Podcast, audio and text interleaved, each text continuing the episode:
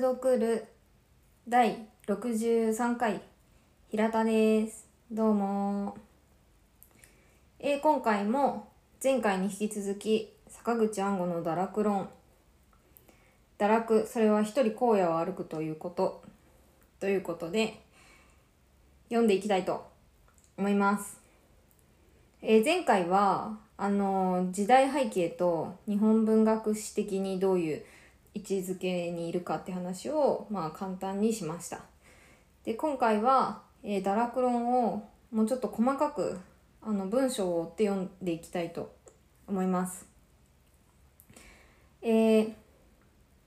この堕落論っていうのはあの一番最初の回でも話したんですけどうーんと一番最初の冒頭の部分に、まあ、あの彼なりの考えがしっかり、まあ、要約されてというか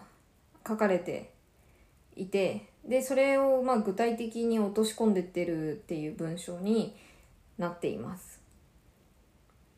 うんと一応ちょっと長いですがもう一回この冒頭の部分をもう一回読もうと思います。半年のうちに世相は変わった。四股の見立てといで立つ我は、大君の塀にこそ、しなめ帰りみはせじ。若者たちは花と散ったが、同じ彼らが生き残って闇屋となる。桃と瀬の命願わじいつの日か、見立てとゆかん君とちぎりて。けなげな心情で男を送った女たちも、半年の月日のうちに、夫君の位牌にぬかづくことも事務的になるばかりであろうしやがて新たな面影を胸に宿すのも遠い日のことではない。人間が変わったのではない。人間は元来そういうものであり変わったのは世相の上皮だけのことだ、えーこういうふうにこの「堕落論」という文章は始まります。でえっ、と堕落論の文章の中ではうんとですね。最初の回で私は若干パニックを起こしたんですけど うーん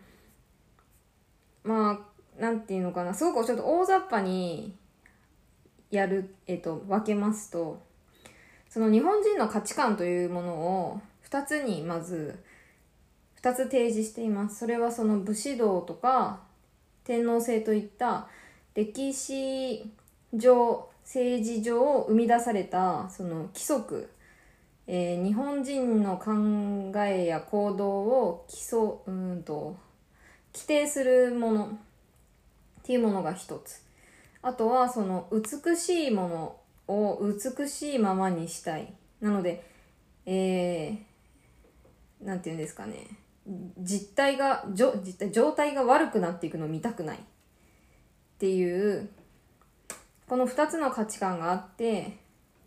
でそれはその人間の堕落を阻止するためのものであるんだけれどもこれがあることによって人はそのまあ堕落することができないこの堕落論でいう。えっとで暗号が言ってる堕落っていうのは人間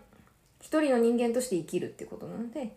人間として生きることがまあできないということをこの文章の中で話しています。でその人間として生きるということが大切なんだということを彼は書いてるんですね。でこれをうんとちょっとこの2つの価値観っていうのを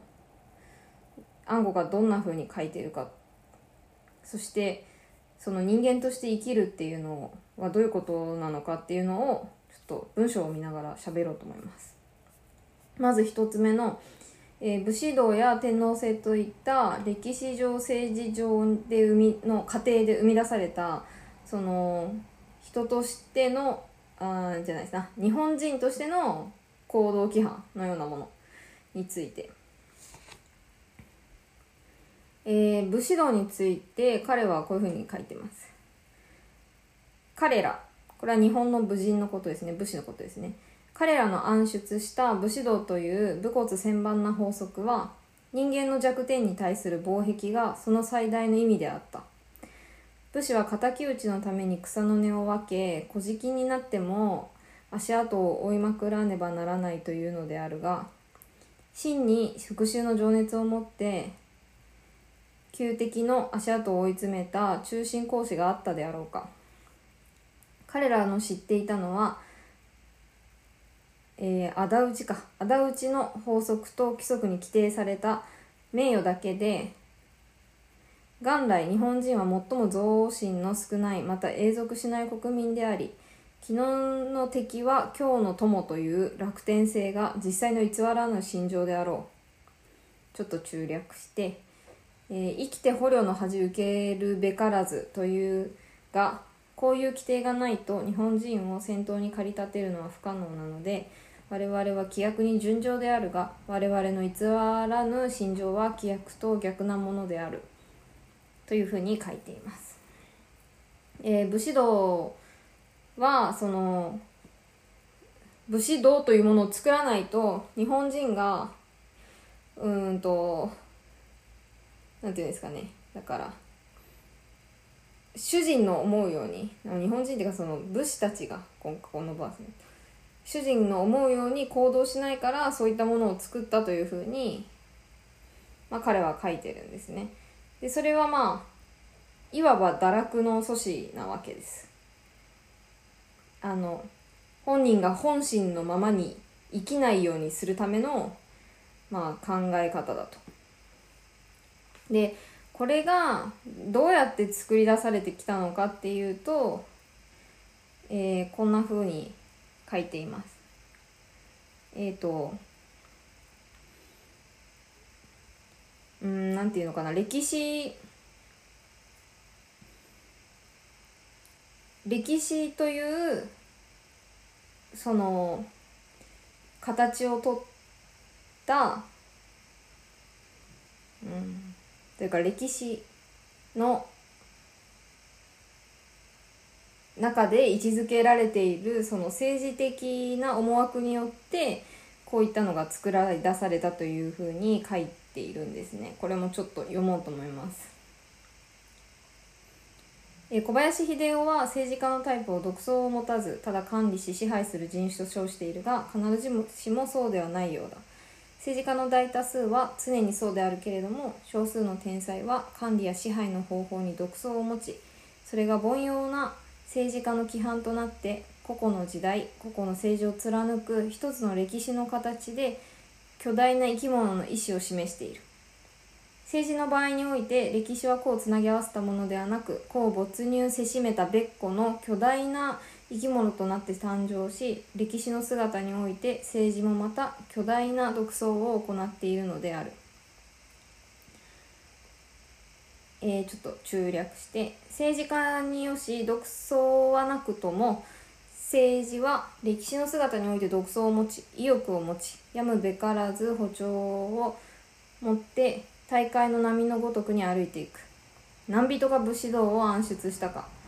これもまた歴史の独創または嗅覚であっただろう。歴史は常に人間を嗅ぎ出している。そして武士道は人生や人生人生や本能に対する禁止事項であるために非人間的反人生的なものであるがその人生や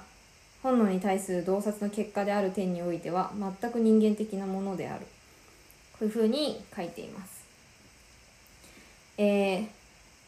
歴史というまあ歴史というまあ多分その時間軸を持ったものですね時間のその長い流れの中でまあその起こる政治によってその武士道やこの後まあ出てくる天皇制っていうものは作り出されている。それはその必要だからですねきっとその時代に。その歴史という生き物がそれを必要とするから作り出すけれどもでも実際その歴史や政治っていうのは個人人間をが没入された結果できてるものだからうんとその武士道とかは非人間的なんだけれども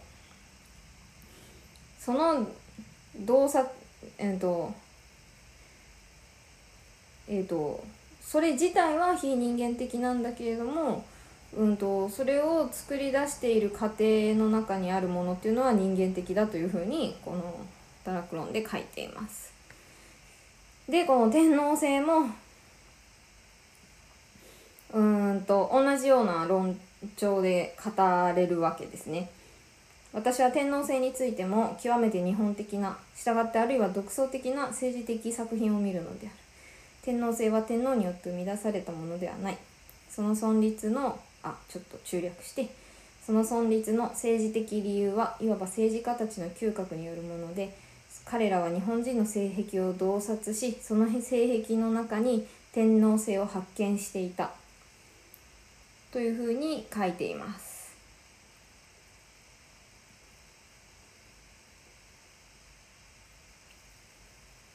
で今ここでその暗号は武士道と天皇制という例を出して語ってるんですがうんとそういったものをまあみんながみんな信じたり習って生きてるわけじゃないじゃないですか。でそれについても言及していて我々にとっては実際馬鹿げたことだ。我々は靖国神社の下を電車が曲がるたびに頭を下げさせられる馬鹿らしさには並行したがある種の人々にとってはそうすることによってしか自分を感じることができないので我々は靖国神社についてはその馬鹿らしさを笑うけれども他の事柄において同じような馬鹿げたのことを自分自身でやっている。そして自分の馬鹿らしさには気がつかないだけのことだということでそのまあ、天皇制とか武士道とかを信じてるっていうかその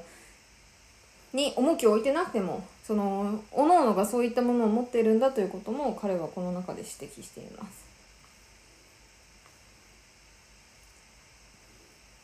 で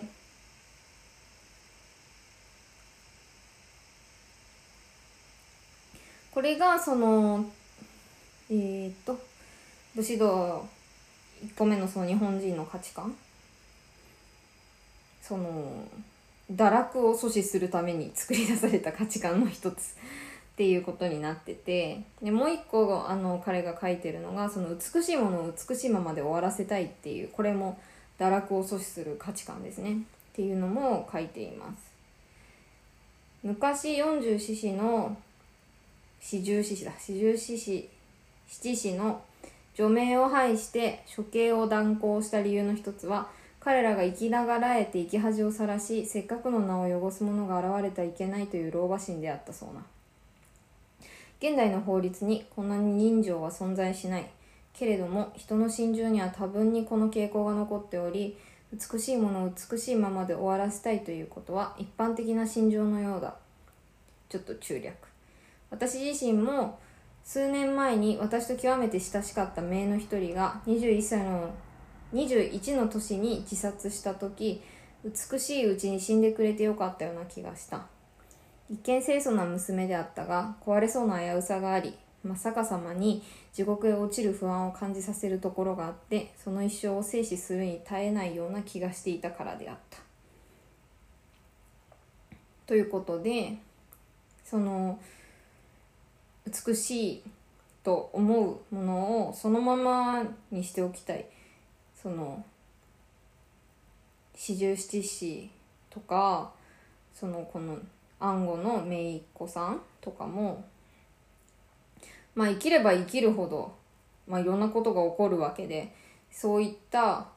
これから起こるであろうことを見たくない。それがその本人にとっても名誉なことなんだというような考え方。っていうのを、えっと、彼は、えー、暗号はこの指摘しています。これがもう日本人的なんだと。でそのうん暗号はこの「ダラクロン」の中で、えー、戦多分東京空襲の時に彼は東京に住んでてあの空襲を受けるですね実際に。でその防空壕に避難したりとかでそういったことの流れの中で彼はその戦場うんてかまあ爆弾が落ちたに日本のその自分の街をとても美しいと感じるんですでそれもここにつながっているそのこの美しいものを美しいままにしておきたいというところに、えー、彼はその自分の経験をつなげていくんですけど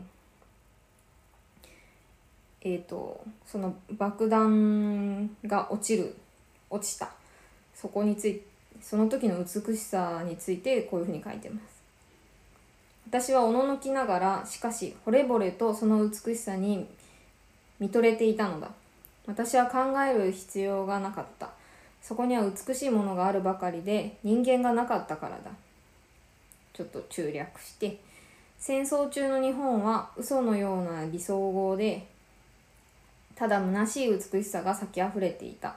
それは人間の真実の美しさではない。そしてもし我々が考えることを忘れるならこれここれほど気楽なそして壮観な見せ物はないだろう。たとえ爆弾の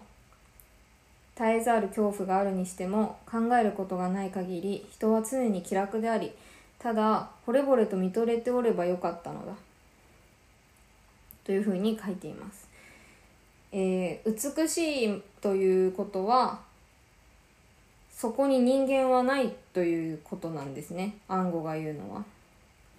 人間がないっていうのはうんとまあこの堕落論だと堕落がないっていうことにもなるし、まあ、こういう、うん、この文章を読んでるとその時間性もないような感じがしていますねなんとなくその場限りというかそこで終わってしまうことの美しさについて彼は語っているように思いますでこの2つが、えー、日本人の価値観としてあるんだけれども暗号はその人間を見ないと人間を発見しなければならないというふうにこの文章の最後で語るんですね。えー、終戦後我々はあらゆる自由を許されたが人はあらゆる自由を許された時自らの不可解な限定とその不自由さに気づくのであろう。人間は永遠に自由ではありえない。なぜなら人間は生きておりまた死なねばならずそして人間は考えるからだ。政治上の改革は一日にして行われるが人間の変化はそうはいかない。遠くギリシャに発見され確率の一歩を踏み出した人生が今日どれほどの変化を示しているであろうか。人間